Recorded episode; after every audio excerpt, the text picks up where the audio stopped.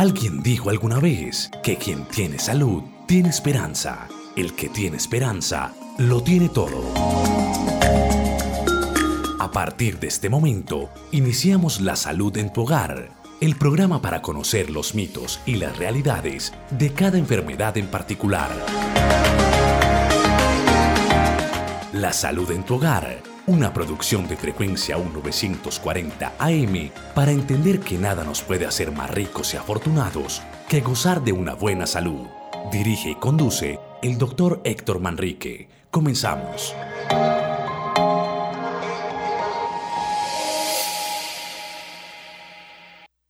Muy buenos días, honorable audiencia. Hoy nuevamente estamos con ustedes hablando de salud vamos a hacer el segundo programa sobre complicaciones de hipertensión, pero no sin antes darle un saludo muy especial al conductor, al motor, al que hace que sea posible que ustedes y yo estemos en contacto, al que hace toda la logística, al señor Alejandro Álvarez. Un abrazo, Alejandro, y creo que hoy vamos a tener un excelente programa con su ayuda. Así será, doctor Manrique. Muy buenos días para usted y para toda la audiencia de frecuencia 1940 AM, emisora cultural Universidad de Medellín. Sí, señor. Hoy estamos aquí para eh, realizar el segundo programa eh, donde se tratará la temática de las complicaciones en la hipertensión. Y para el efecto tenemos dispuestas dos líneas telefónicas para que los oyentes se comuniquen con nosotros al 340-5256, 340-5213, para que le hagan las preguntas al doctor Héctor Manrique de acuerdo con la temática que hoy se está tratando, que son las complicaciones en la hipertensión. Y también tenemos una línea de WhatsApp 305-221-6869. 305-221-6869 para que ustedes nos envíen las preguntas también al doctor Héctor Manrique, ya sea vía texto o vía mensaje de audio. Muy bien. La vez pasada habíamos comentado algunas de las situaciones especiales como complicaciones de hipertensión. Hoy voy a, a tocar un una complicación que es demasiado importante, no solo por la frecuencia con que se presenta, sino por lo catastrófica que puede llegar a ser, y es justamente lo que es el ataque al corazón o el ataque cardíaco o el infarto del miocardio. ¿En qué consiste? Sabemos, eh, por lo que hemos dicho hasta ahora, que la hipertensión obedece a que hay unos cambios importantes, básicamente en la circulación. El corazón tiene unos vasos muy importantes, los vasos sanguíneos que nutren cada uno de los rincones del corazón, que van a la musculatura cardíaca, que tiene que ver con las válvulas, que tiene que ver con toda la función cardíaca en general, y son las coronarias. Las coronarias pueden sufrir por muchas razones, pero en el caso de la hipertensión aumenta la resistencia con que llega la sangre por las coronarias para ser llevadas al, músculo cardíaco en general. Cuando se presenta un daño importante las coronarias, se estrechan demasiado o se obstruyen o producen trombos, pues lo que produce un ataque cardíaco. En última instancia, lo que se presenta es que la coronaria, una de ellas, cualquiera o varias, deja de nutrir a la zona donde tiene que llegar al corazón y el corazón hace una especie de, un, paro cardíaco puede llegar hasta mucho antes que es eh, la manifestación de la isquemia, es decir, la falta de riego sanguíneo y presentarse como un dolor, lo que nosotros conocemos como angina de pecho. La angina de pecho es el dolor cardíaco que se presenta de una forma súbito y opresivo, que da la sensación de muerte inminente. Muchas veces se puede presentar el infarto del miocardio, del miocardio, perdón, de una manera silenciosa, lo que se conoce como infarto silencioso, pero que igual puede producir el mismo daño que cuando se presenta con el dolor. El dolor también tiene que ver de acuerdo al área del corazón que está comprometida. No es lo mismo eh, tener un daño del corazón eh, cerca a las válvulas o cerca a la parte baja de, de, lo que nosotros llamamos punta del corazón ¿sí?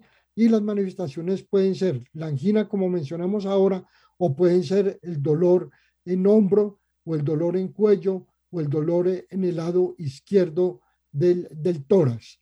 Esta sintomatología, cuando se presenta, hay que sospechar inmediatamente que estamos al frente de una obstrucción de, de, cualquiera de las coronarias que nutren el corazón. Eh, ante una emergencia de estas, lo que tenemos que hacer inmediatamente es ir a un centro de urgencias. Si tenemos a la mano la posibilidad de conectarnos con la EPS o con algunas de las clínicas de urgencias, podemos hacerlo simultáneamente para que nos vayan dando instrucciones de qué vamos haciendo mientras tanto.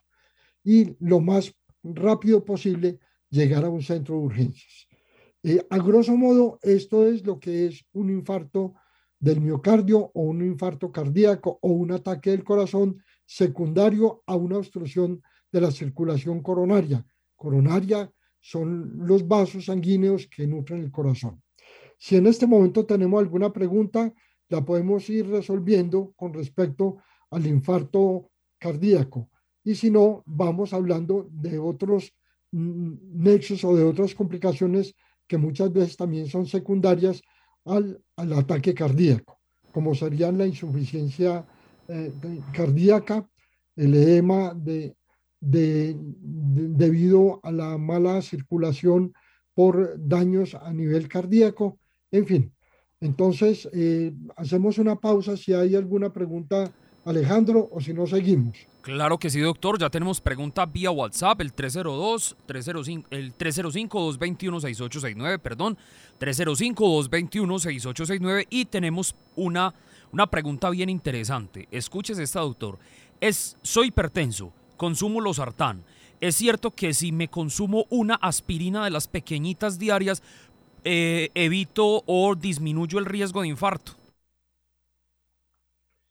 Eh, sí, es una pregunta bien interesante. Eh, nosotros, los médicos, recetamos con mucha frecuencia la aspirina o aspirineta, es decir, la que tiene una concentración que va entre 84 miligramos a 100 miligramos que es la más frecuente entre nosotros. No es la misma aspirina grande, tableta, que tiene 500 miligramos. ¿Qué hace esta, eh, esta tableta? Esta tableta lo que hace es disminuir la agregación plaquetaria. Significa, en otras palabras, que puede producir un, un efecto directamente en, en, el trombo, evitar un trombo. La circulación eh, en todo momento es un equilibrio entre la tendencia a producir un trombo y la tendencia a no producir el trombo. En ese equilibrio funciona la, hemodinamia permanentemente en la circulación. Cuando predomina uno de los dos, cuando predomina la tendencia a hacer un, trombo, se puede producir una obstrucción de los vasos pequeños, como habíamos mencionado anteriormente. Cuando prima eh, todo lo contrario de hacer un trombo es que puede dar una tendencia a un sangrado. Pero en ese equilibrio es en el que el ser humano, con enfermedades o sin enfermedades, con medicamentos o sin medicamentos, funciona todos los días.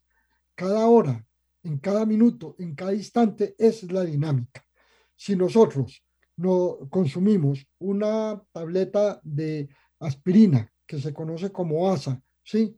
Eh, o acetil, asa acetil salicílico, nosotros movemos la palanca, movemos el balance hacia la tendencia de que haya una mejor circulación, que haya una menos tendencia a producir un trombo o un coágulo.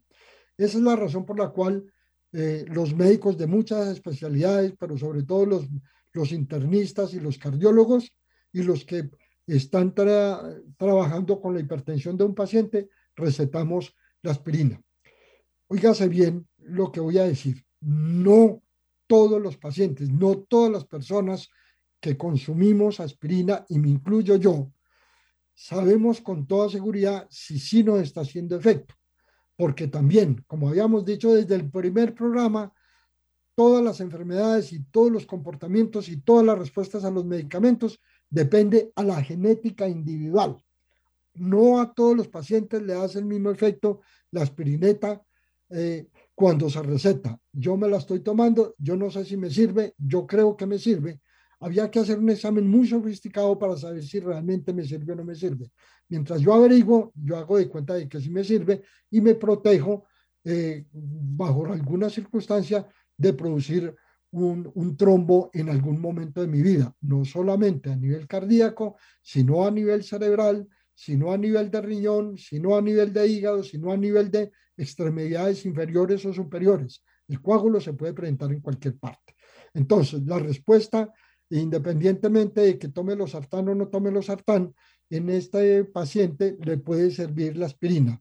Recuerde que este no es un consultorio, esta es una manifestación de orientación en salud en general para todos los oyentes.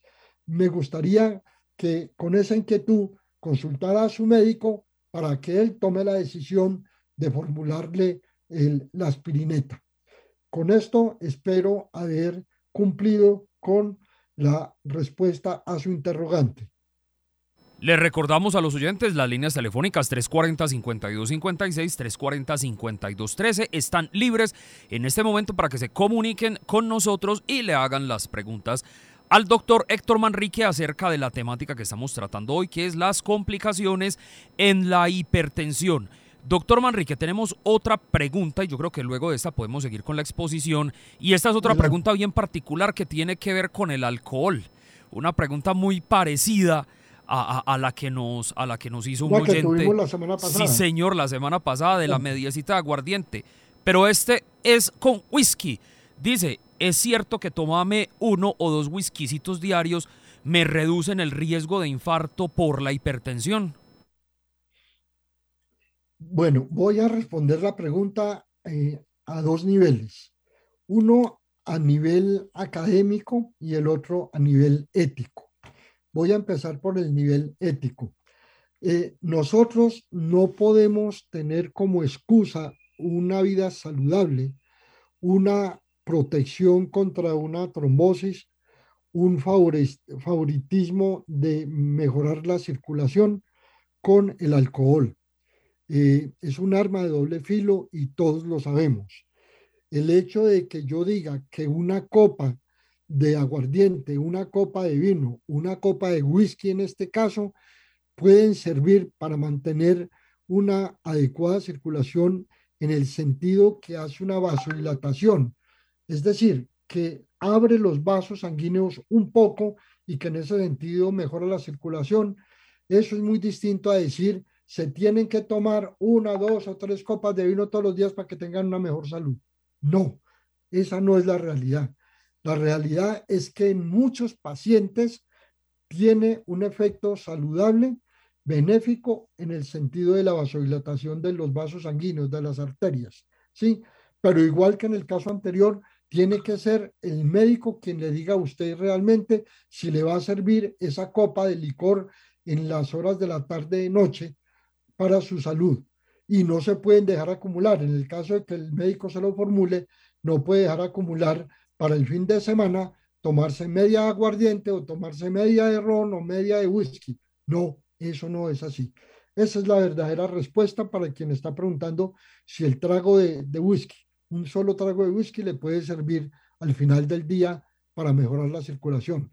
Recuerden, si este paciente que está preguntando u otros que están preguntando lo mismo vienen de un alcoholismo, eh, lo que hacen con esa copa de alcohol es revivir el alcoholismo y revivir de pronto la cirrosis hepática como secuencia de un alcoholismo previo. También hay que tener en cuenta eso. Entonces, que quede muy claro que una copa puede servir, pero también debe ser eh, de común acuerdo con el médico de cada uno de ustedes. Le recordamos entonces a los oyentes las líneas telefónicas 340-5256, 340-5213 para que se comuniquen a este su programa La Salud en tu Hogar. Doctor Manrique, tenemos no es una pregunta, es como, eh, sí, una, un, favor, algo que nos pide acá una oyente, María Teresa Calle. La señora María Teresa nos dice, por favor, ¿me pueden explicar un poco más qué es el infarto silencioso? ¿Es que acaso no produce dolor y no me doy cuenta que lo estoy sufriendo o cómo me daría cuenta? Bueno, eh, de pronto yo fui muy superficial al hablar del infarto, pero es precisamente para crear eh, los interrogantes y las preguntas y, ese, y segundo, de pronto no cansarlos con un montón de terminología que de pronto los enrede. El infarto silencioso puede ser exactamente del mismo tamaño del infarto que produce síntomas. Puede estar ubicado también en la misma parte donde, del infarto que produce síntomas, pero en algunos pacientes, por algunas razones que no hacen parte del programa, el infarto puede ser silencioso. Silencioso es que no produce dolor. Silencioso es que no produce una arritmia. Una arritmia es que cambia el ritmo del corazón. Silencioso es que no produce una insuficiencia cardíaca. Insuficiencia cardíaca es que el corazón empieza a mostrar signos y síntomas de un mal funcionamiento del corazón. Y muchas veces es un encuentro ocasional. Cuando yo por alguna otra razón le mando un electrocardiograma a un paciente, me encuentro que, eh, que hay una huella, que hay una cicatriz de un infarto previo, porque generalmente el corazón deja una huella, generalmente deja un, un área muerta del corazón que se dañó por el infarto. Y eso muchas veces lo encontramos en, el, electrocardiograma. El electrocardiograma es el registro en un papel, el registro eléctrico de lo que sucede en cada segundo del corazón. Y nos dice de muchas cosas, nos habla de muchas cosas. Hay otros exámenes complementarios como la ecocardiografía, ¿sí? Eh, o como la misma eh, presión, con, mm, registro de presión durante 24 horas, que nos habla más de, de los daños o de los compromisos que el paciente tiene. La respuesta entonces para doña María Teresa es sí. Un infarto puede no mostrar absolutamente nada desde el punto de vista clínico y tenerlo ahí y después tardíamente hacer las complicaciones del infarto. La más frecuente es la insuficiencia y la otra puede ser la arritmia, que es el cambio en el ritmo cardíaco. Espero, doña Teresa, que le hayamos resuelto su inquietud. Adelante. Le recordamos entonces, están libres a los oyentes las líneas telefónicas 340-5256, 340-5213 para recibir sus llamadas y sus inquietudes acerca de la temática que está exponiendo el doctor Héctor Manrique. Doctor, otra pregunta vía WhatsApp. Nos pregunta el señor Braulio Cadavid del el sector de la América. Nos pregunta, ¿qué otras complicaciones aparte del infarto podría llevar una hipertensión? Eh, no me quedó claro la pregunta. Creo que me imagino, me imagino que, ¿qué otras patologías, sí, o qué otras, o que, o, qué otras complicaciones aparte del infarto podría sufrir una persona con, eh, eh, con una enfermedad base como la hipertensión. Así puedo interpretar la pregunta. Lo, lo, otro es que, ¿qué otras causas aparte de, de, una enfermedad coronaria secundaria hipertensión puede producir el infarto? También se podría interpretar así. Bueno, vamos a tratar de, de resolverla de las dos maneras para que, para que haya claridad. Eh, otras enfermedades pueden producir un infarto. Eh, para que se produzca un infarto se necesitan dos cosas. Primero, que haya un vaso eh, que no aporte la suficiente cantidad de sangre a un área del corazón. Y segundo, que haya un área del corazón que no esté llegando, que no le esté llegando la suficiente sangre, el suficiente riesgo. riesgo. Entonces, eh, aparte del daño de la coronaria, que puede ser porque se obstruya la coronaria o porque se forma un trombo que también la va a obstruir, puede haber un daño en el músculo que, que debe ser irrigado por ese vaso. Y cuando no es por la coronaria, hay unas enfermedades que se llaman eh, generalmente producida por enfermedades virales, que puede ser la miocarditis. La miocarditis es una inflamación del músculo cardíaco y como inflamación se aumenta el tamaño del corazón y a veces la circulación no es lo suficiente para irrigar todas las zonas de ese, de ese músculo cardíaco eh, agrandado o hinchado o inflamado. Esto también puede pues, llegar a producir un infarto y también puede producir una arritmia.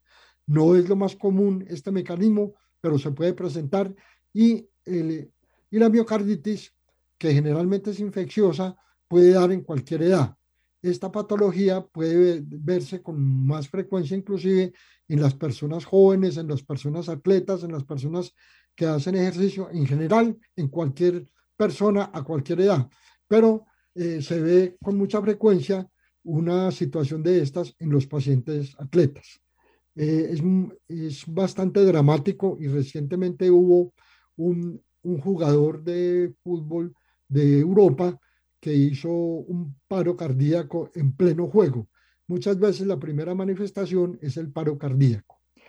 Y, y para responderle por la otra interpretación de la pregunta, es que otras cosas puede producir la hipertensión. Ya habíamos visto algunas la semana pasada, como es el, el, ataque cerebral por trombo o por hemorragia, que es lo que nosotros llamamos, eh, llamamos en el algorco cotidiano el derrame cerebral, que puede ser, repito, porque se tape un, una arteria y sea exactamente igual a lo que produce en el corazón, un, un, área isquémica, un área muerta del corazón y produzca un, un infarto. En el cerebro también se puede producir el infarto. O por el contrario, puede haber una hemorragia porque se rompe un aneurisma o porque el vaso sanguíneo está tan, tan rígido que se pueda romper también por la misma causa. Lo mismo ocurre en varios órganos. Ya habíamos visto que se produce en el, en el riñón, se puede producir en la retina del ojo, produciendo una ceguera, se puede producir en los miembros inferiores, produciendo una extrusión y de pronto producir hasta una amputación. Habíamos hablado de la disfunción sexual que, que un oyente nos hizo la pregunta, lo explicamos muy bien. También puede producir a nivel pulmonar, produciendo inicialmente un edema del pulmón. Eh, aquí a grandes rasgos aprovechamos para repasar todo lo que produce la hipertensión en otros órganos. Si hay alguna otra pregunta, Alejandro, la podemos seguir adelante y esperamos haber respondido adecuadamente la inquietud de don Braulio. Sí, doctor, tenemos oyente por la 340-5256 y la 340-5213 está libre. Muy buenos días, ¿con quién hablamos? Muy buenos días, doctor. Habla con Luis Restrepo del municipio de Itagüí. Don Luis, eh, gracias por comunicarse con nosotros. ¿Cuál es su inquietud? Bueno, doctor, las gracias para, ustedes por ese excelente programa. Mi, mi, inquietud es si los que no somos hipertensos podemos tomar ese acetil salicílico. Y, la otra preguntita es, cuando de pronto nos dan que picadas en el pecho, que decimos que es del corazón, ¿sí es el corazón o qué, qué, le produce esas picadas de vez en cuando a la persona? Muy agradecido por ese programa, que tengan un feliz día. Con todo gusto. Feliz día para usted, don Luis. Voy a empezar por la segunda pregunta, la segunda inquietud, porque me parece que es más importante que la primera. Eh, y es las picadas. Nosotros llamamos picadas a toda sensación de dolor que nos dé en el tórax. El tórax es un conjunto de órganos y es un conjunto de tejidos es un conjunto que empieza con la piel. La piel puede doler. Detrás de, o debajo de la piel está una capa de grasa. Esa generalmente no duele. Y detrás de la grasa hay una capa de músculos, un montón de músculos que, el, perdóname la expresión, el forro de cada músculo puede doler. Es la capita que, que cubre cada músculo que está por fuera, esa capita puede doler y de, más allá detrás de los músculos están los huesos, están los huesos eh, de las costillas y mucho más atrás, en la parte de atrás, están los huesos de la columna. Todos esos pueden doler. Entre la columna y, eh, y la parte posterior de los músculos de adelante hay una cavidad, que es la cavidad torácica, donde alojamos varios elementos importantes de nuestro cuerpo Ahí tenemos alojado el corazón, ahí tenemos alojados los pulmones, ¿sí? y vasos sanguíneos muy importantes, y tenemos ganglios. Cualquiera de estos puede producir dolor. Desde la piel hasta allá puede producir dolor. Tenemos otro órgano muy importante, que es eh, la parte distal de la tráquea y el esófago. La parte distal de la tráquea es la que comunica a los pulmones, la que se conecta con los pulmones y ya dentro de los pulmones están los bronquios. En el esófago, que es la parte que une la, la, faringe con el estómago, está incluida en el tórax también y ahí también se pueden, eh, pueden originarse muchos dolores. ¿sí? A veces la parte alta del estómago y el esófago donde se une puede producir dolor que a veces es producido por una gastritis, por una esofagitis, por una causa no poco, no frecuente realmente, que es una ruptura de esófago y puede producir un dolor catastrófico. Entonces, todos estos órganos pueden producir dolor. Esa picada entonces puede tener características diferentes a un infarto del miocardio, a un infarto del corazón. Entonces, cada picada de esas necesita una interpretación diferente. Una indigestión estomacal puede producir dolor en el tórax como una picada, una gastritis, una esofagitis, ya lo habíamos dicho. Cualquier enfermedad pulmonar puede producir dolor, sobre todo eh, el dolor del pulmón se presenta más en las capas externas del pulmón, lo que nosotros eh, llamamos eh, el, dolor de las capas externas del, pulmón, como la pleuritis o la pleuresía en, el castellano antiguo, ¿cierto? Pero que sigue siendo vigente. Y puede producir un dolor de espasmo muscular, un dolor de estenosis del esófago, es decir, que se estreche la luz del esófago y a veces nos sintamos atragantados, también puede producir un dolor que se enmascara con un infarto. No voy a mencionar más dolores, simplemente quiero resumir diciendo que cualquier tejido o cualquier órgano puede producir dolor en el pecho o dolor en el tórax y se puede confundir con, con un dolor de cardíaco.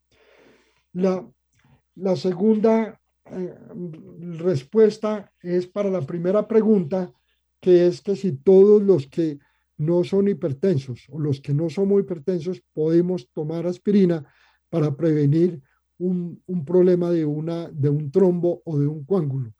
La respuesta es Sí, pero como lo dijimos anteriormente, es muy importante que su médico tratante sepa que usted va a empezar a tomarlo y que él esté de acuerdo que va a tomar la aspirina, porque la aspirina no es ese medicamento milagroso que nos va a evitar un, un infarto o nos va a evitar un trombo un coágulo en cualquier parte del cuerpo. Lo puede hacer, pero recuerde que hay pacientes que tienen contraindicaciones para tomar aspirina son pacientes que tienen tendencia al sangrado por alguna otra causa. Y de hecho, muchos pacientes que solamente toman aspirina mm, se manifiesta con un sangrado, también a nivel cerebral, también a nivel digestivo. Es un paciente que puede eh, tener un sangrado por el, por el colon, por el intestino y manifestarse en la materia fecal como brea, como materia fecal negra o por el contrario puede tener hemorragia del trato digestivo superior como el esófago y el mismo estómago y puede tener vómito con pintas de sangre o con sangre completa. Entonces, repetimos, no es un consultorio, este es una guía y entonces cada que un paciente quiera tomar un medicamento que quiera que le va a servir, debe ser con el visto bueno de su médico. Esa es la, son las dos respuestas para don Luis de las dos preguntas que él tenía. Adelante con la siguiente pregunta. Le recordamos a los oyentes que la línea telefónica están libres el 340-5256 y 340-5213 para que se comuniquen con este programa La Salud en tu Hogar y el doctor Héctor Manrique estará presto y dispuesto a responder sus preguntas acerca de la temática que estamos tratando hoy, que es que son las complicaciones eh, por la hipertensión. Doctor, escuches esta pregunta y una, una enfermedad que yo nunca había escuchado en, mi vida. Dice así. que yo tampoco. Sufro de ateroesclerosis. Perdona ahí pues por la pronunciación a los oyentes, pero la verdad es que estuvo bien, estuvo se, me, se me complica un poquito así la, la, la, la lectura de esta enfermedad. Sufro de ateroesclerosis, pero no soy hipertenso. En algún momento podría llegar a sufrirla o la ateroesclerosis podría llevarme a producir un infarto. ¿Será a sufrir un infarto? Sí, debe ser así. Las dos preguntas son positivas. Vamos a explicar un poco. El término ateroesclerosis se refiere a que el paciente tiene una disminución del calibre de los vasos sanguíneos porque está ocupado por placas. Entiéndase por placas como una especie de piedras hechas de grasa. Entonces, estos pacientes ya tienen una obstrucción y ya pueden tener algunas manifestaciones clínicas. Esta es tal vez la principal causa por la cual se obstruye un vaso sanguíneo, porque hay placas de ateromas y esos ateromas son hechos de grasa, se acumula la grasa en los vasos sanguíneos. Entonces, la respuesta es que sí puede llegar a ser hipertenso y es posible que le falte muy poquito. Ojalá me equivoque. Si me equivoco, me alegro muchísimo. Y también puede llegar ah, a Doctor, qué pena que le interrumpa, pero se me olvidó leerle la, la, edad del paciente. Dice que tiene 62 años. Sí, de pronto esto es relevante para, para responderle. Sí, señor, es relevante. Es relevante. No es frecuente que en, que en las personas jóvenes haya una ateroesclerosis, pero con una vida desorganizada en la alimentación, con una vida desorganizada en el alcohol, con una vida desorganizada en los hábitos de fumador, puede presentarse esta patología en pacientes muy jóvenes. No estoy diciendo que el paciente que está haciendo la pregunta de 62 años es viejo, yo tengo más edad que él. No estoy diciendo. Realmente, y que valga, valga la cuña, uno tiene la edad que tengan los vasos sanguíneos. Así de sencillo. No la edad que tiene la cédula. Uno tiene la edad que tengan los vasos sanguíneos. Entonces uno puede tener unos vasos sanguíneos muy jóvenes o puede tener unos vasos sanguíneos muy viejos. Y ahí era donde uno debería tener la verdadera edad. Entonces la respuesta es esa.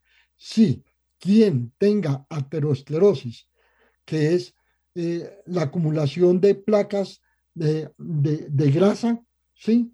este paciente está propenso a sufrir infartos, y está propenso a sufrir una muerte súbita y está propenso a sufrir hipertensión. No es una sentencia de muerte para la persona que hace la pregunta, es simplemente la bandera roja para empezar a cambiar su vida a partir de hoy, tener una mejor eh, dieta alimenticia, tener unos mejores hábitos de ejercicio, tenemos, tener unos hábitos eh, de mm, cero alcohol, y cero cigarrillo, lo estoy diciendo sin saber si tiene estos hábitos, pero eso es lo que hay que hacer y se puede revertir en un porcentaje muy importante la aterosclerosis. Esa es la respuesta para el paciente que nos acaba de hacer esa pregunta. Bueno, esperamos que le haya sido contestada y que le haya sido aclarada. para él y para mucha gente. Y para mucha gente también. La verdad, doctor, era una enfermedad que nunca había escuchado en la vida, ese término ateroesclerosis y más sus complicaciones. Vea usted todas las cosas que aprende uno todos los días y más en este programa La Salud en su Hogar. Le recordamos a los oyentes. recuerden la palabra ateroma, y ahí se deriva la palabra arteriosclerosis. La, el ateroma es la placa que dijimos ahí antes en la circulación. Adelante, Sí, le recordamos a los oyentes las líneas telefónicas 340-5256, 340-5213 están libres. Y nuestra línea de WhatsApp 302, eh, perdón, 305-228-6869, 305-221-6869 para que se comuniquen con nosotros y le hagan las respectivas preguntas al doctor Manrique. Tenemos una llamada por la 340-5213. Muy buenos días. Buenos días. ¿Cuál es su nombre? Leonel. Don Leonel, ¿de qué parte nos llama? De aquí es Barrio Robledo. Excelente. Don Leonel, hágame un favor, bájele un poquito a su radio que lo tiene ahí con alto volumen y nos genera un retorno, entonces no le podemos escuchar. Ya, ya lo apagué, ya Excelente. ¿Cuál es su inquietud? Oye, mi inquietud para el doctor es que si a mí en unos dos o tres años me recetaron el metoprolol de 50 miligramos a ver qué me dicen que pronto esto daña que los riñones o no sé qué tomándolo. Pues yo lo tomo cada 12 horas. Don Leonel, Sí, eh, si eso lo recetó su médico, esté tranquilo. También desde los programas, desde los primeros programas dijimos que no hay ningún medicamento libre de efectos secundarios. Por eso es muy, muy importante que asistamos a las consultas de revisión para que les contemos a los médicos cómo nos ha ido con el medicamento y que él confirme si efectivamente está haciendo el efecto deseado de bajar la presión arterial, por ejemplo, y en los niveles que él quiere. Y si es la hora si por algún síntoma especial, de disminuir la dosis y combinarlo con otro. También les dije al principio del programa de la hipertensión que es tal vez la enfermedad que más medicamentos tienen en el mercado para manejarlo. Es una enfermedad que puede llegar a ser catastrófica, pero tenemos la ventaja que tenemos un arsenal de medicamentos muy grande con el cual podemos trabajar con cualquier paciente y evitar efectos secundarios de uno o de otro medicamento. Entonces, usted esté tranquilo, don Leonel, si no tiene manifestaciones de falla o insuficiencia renal, esté tranquilo, eh, pero debe asistir a su próximo control y, y si quiere, coméntele a su médico la inquietud que me está haciendo a mí y él le va a saber explicar también que esté tranquilo, que su función renal está bien. De hecho, la función renal, renal hay que medirla con alguna frecuencia con un examen tan simple como una creatinina, que es poco costoso y que no tiene mayor problemas en la toma de una muestra de sangre y que sale en menos de una hora el examen. Y con eso es una de las formas de controlar si la hipertensión está haciendo daños o no. Recuerdo, Leonel, daña más un riñón la hipertensión que el mismo medicamento si alguna vez lo llegara a hacer. Espero, Leonel, haberle respondido adecuadamente su inquietud.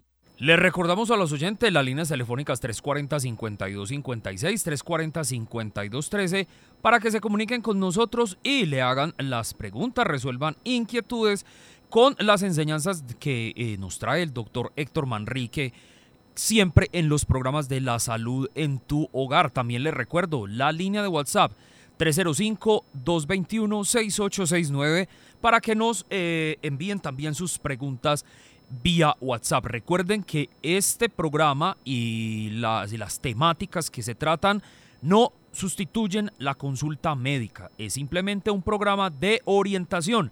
Y la señora Gladys Torres a través de WhatsApp nos pregunta, buenos días, gracias por sus enseñanzas. Cuando se siente momentáneamente un ardor o dolor que pasa en forma de hilo en fracción de segundos sobre el lado izquierdo, ¿qué puede ser? Muchas gracias. Me imagino que será sobre el lado izquierdo del pecho, no sé. Sí, debe ser, debe ser eso, sí. Porque el pecho puede doler en cualquier parte, pero lo que le tenemos más miedo es al dolor del lado izquierdo y al dolor de hombro izquierdo, que es donde se refleja el dolor de, del infarto. Eh, hay muchas enfermedades, doña Gladys, eh, que pueden producir esa sensación. Y no vamos a hablar sino de las enfermedades que son propias del corazón. ¿sí? Eh, es eh, el dolor anginoso. Se le llama dolor anginoso cuando es ocasionado por el corazón o por las arterias del corazón. Hay, hay, hay dolores que son intermitentes porque produce, se produce un espasmo en, en la arteria coronaria. Recuerde, la arteria coronaria es la que lleva la sangre al corazón. Pues son varias. Una de ellas puede tener un espasmo. ¿Qué es un espasmo? Es que la arteria eh, de pronto eh, se contrae y disminuye su calibre y en ese momento puede producir la disminución del riesgo sanguíneo en esa zona del corazón. Pero ella rápidamente vuelve a su estado natural. Esto es lo que nosotros conocemos como una angina, angina intermitente que puede producirse por varias causas. La mayoría de las veces ni se conoce, eh, pero es simplemente eso. No hay que tenerle miedo, no hay que preocuparse con eso, sino que simplemente si es repetitivo, sí debe acudir para que le hagan un examen especializado y miremos cómo está el estado general de sus arterias. Esto le puede pasar a mucha gente y no tener problemas, pero se presenta con mucha frecuencia en muchos pacientes y no tiene que llegar a producirse un infarto ni una isquemia, porque pasa muy rápidamente y la zona del corazón se recupera inmediatamente. Esa es la respuesta para doña Gladys.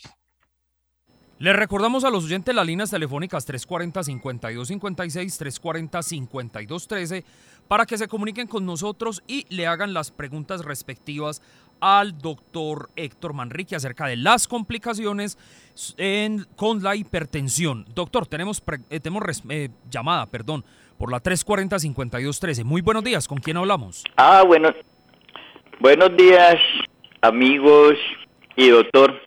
Es un gusto volver a Habla con usted me recuerda. Sí, señor, el del cablecito. Sostenga el cablecito ahí que se le está cortando de nuevo. Exacto. Bueno. Eh, no, hay, un, hay una falla, pero allá yo creo, aquí no. Bueno, adelante con su pregunta. Bueno, doctor, eh, eh, quería preguntarle sobre por qué se producen estas úlceras varicosas y si podemos consultar con usted personalmente y a qué número. Muchas gracias, doctor. Bueno, em, el oyente está hablando de las heridas que se presentan generalmente en los miembros inferiores y les está dando un, un apellido a esas úlceras, a esas heridas varicosas. El origen de las úlceras varicosas no es la circulación arterial.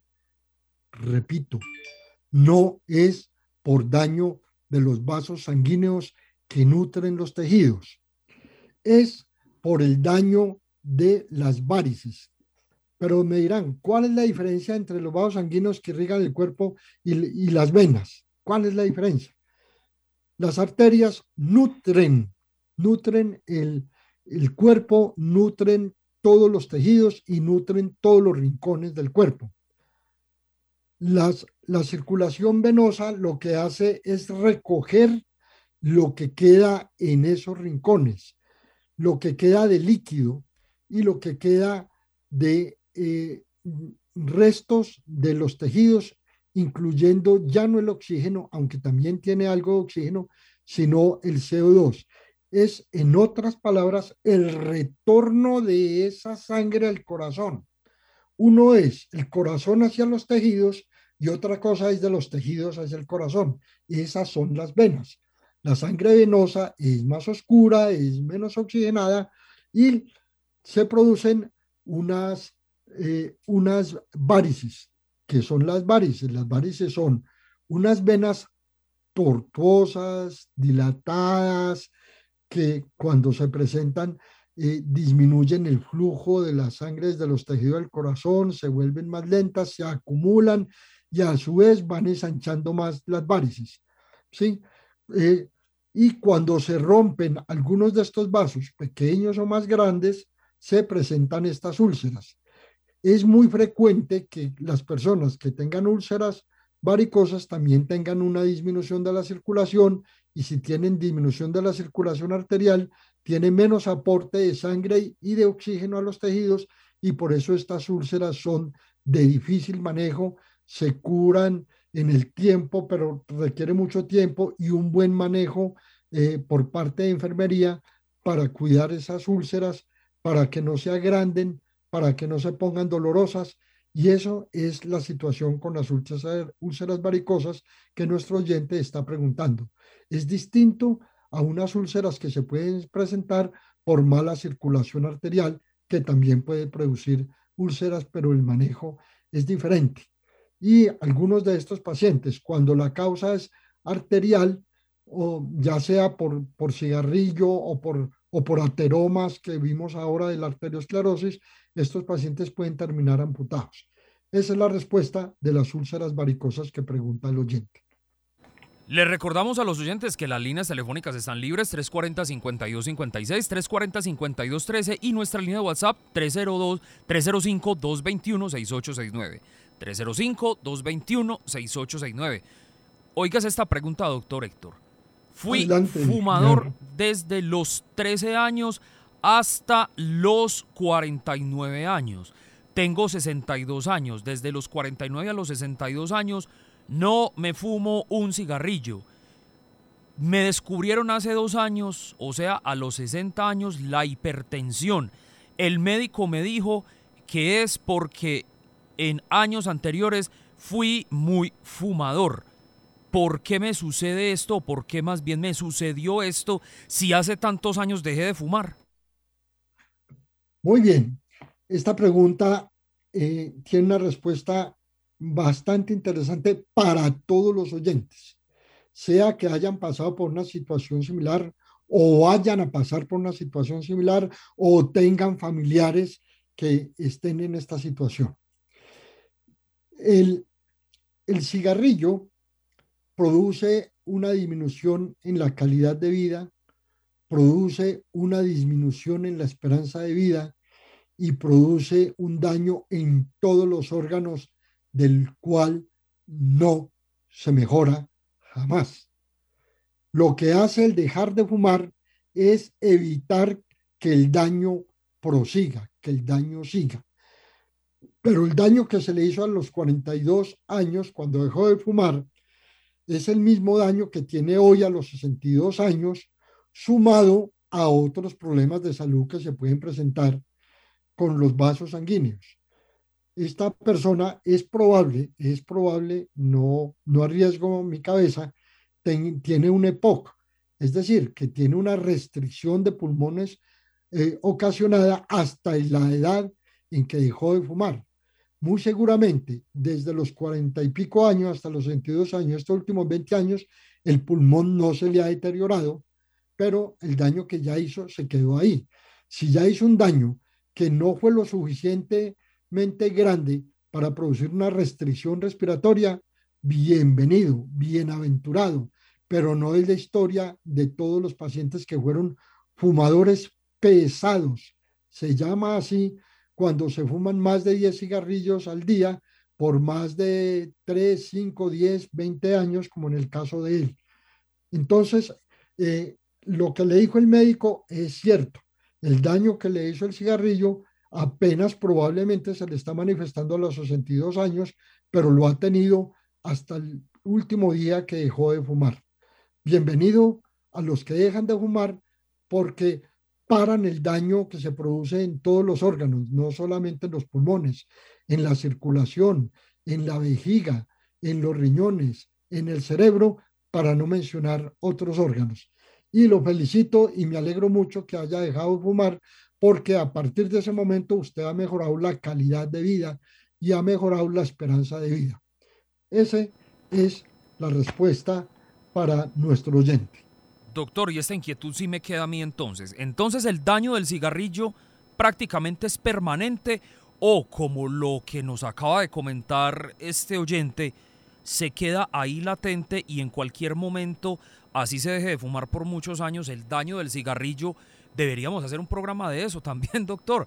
De, las, de las consecuencias y los daños que puede causar el cigarrillo. Ha disminuido, ha disminuido el vicio del cigarrillo en la población colombiana pero todavía tenemos muchos fumadores y, podemos protegernos para futuro simplemente entendiendo todos los daños del hecho de fumar. La respuesta para usted, Alejandro, es sí, el daño es irreversible. Lo que es reversible es la continuación del daño. El daño para en el momento que yo deje de fumar. ¿sí? Eh, para los fumadores, eh, no, me voy a reservar lo que voy a decir eh, y más bien en otra oportunidad lo decimos cuando dijimos que se disminuía la esperanza de la vida. Después ahondamos un poquitico en ese concepto que es la disminución de la esperanza de vida.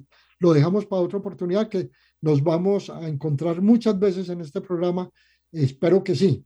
Por lo menos es mi voluntad porque me gusta mucho, demasiado, y lo he hecho toda la vida, tratar de orientar a todo el mundo que llega a mi consulta o a mi quirófano o, las rondas que yo hago todos los días de pacientes. Adelante. Doctor, no, terminamos por hoy. Eh, ah, se nos acabó el tiempo. Sí, señor, se nos acabó el tiempo. sí, a mí se me, se me para el reloj a las nueve en punto cuando empieza el programa. bueno, entonces eh, creo que hemos dejado eh, este programa terminado en cuanto a la hipertensión y las complicaciones. No es que no haya más, seguramente de cada tema van a surgir muchas más preguntas, pero la idea es abarcar el mayor número de temas posible en cuanto a salud. Yo les tenía una promesa desde antes para hablar de la obesidad a continuación. Y ese es el tema que tengo propuesto para que hablemos la próxima semana sobre obesidad. Muy seguramente vamos a tener que prolongarlo a uno u otro programa más porque también van a surgir muchísimas inquietudes y sobre todo que yo les había hablado de la tríada, eh, la tríada de la muerte, que era la obesidad, la hipertensión y la diabetes. Seguro que de ahí van a resultar muchas preguntas. Eh, muchas gracias a ustedes por estar en sintonía. Muchas gracias Alejandro por la logística, porque es el nexo que yo tengo con ustedes. Eh, un feliz día y nuevamente mil gracias por estar conmigo. Terminamos La Salud en tu Hogar, el programa para conocer los mitos y las realidades acerca de cada enfermedad en particular. La Salud en tu Hogar, una producción de frecuencia 1940 AM para entender que nada nos puede hacer más ricos y afortunados que gozar de una buena salud. Con la dirección y presentación del Dr. Héctor Manrique.